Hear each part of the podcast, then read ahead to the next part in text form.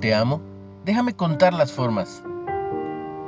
Estas palabras de sonetos del portugués de Elizabeth Barrett Browning están entre las poesías más conocidas del idioma inglés. Se las escribió a su esposo antes de casarse, y él quedó tan conmovido que la alentó a publicar toda su colección de poemas. Pero como el lenguaje era tan tierno, por un deseo de privacidad, ella los publicó como si hubiesen sido escritos por un autor portugués y luego traducidos. A veces, podemos sentirnos incómodos al expresar abiertamente el afecto por otros, pero la Biblia no se retrae al presentar el amor de Dios. Jeremías relató el afecto de Dios por su pueblo con estas tiernas palabras.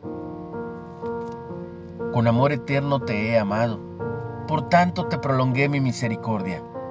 Velo en Jeremías 31:3. Aunque se habían alejado de él, prometió restaurarlos y volver a acercarlos personalmente, diciendo, al pueblo de Israel le daré descanso. Jesús es la expresión suprema del amor, del amor restaurador de Dios, que da paz y reposo a todo aquel que acude a Él.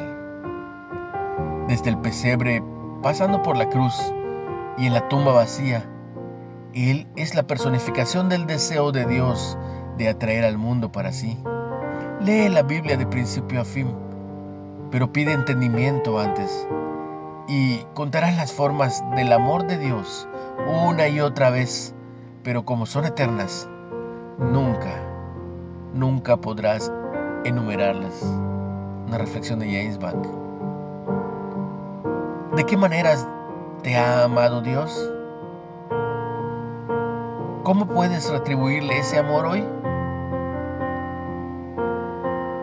Jesús, gracias por amarme de forma tan plena y de forma tan personal.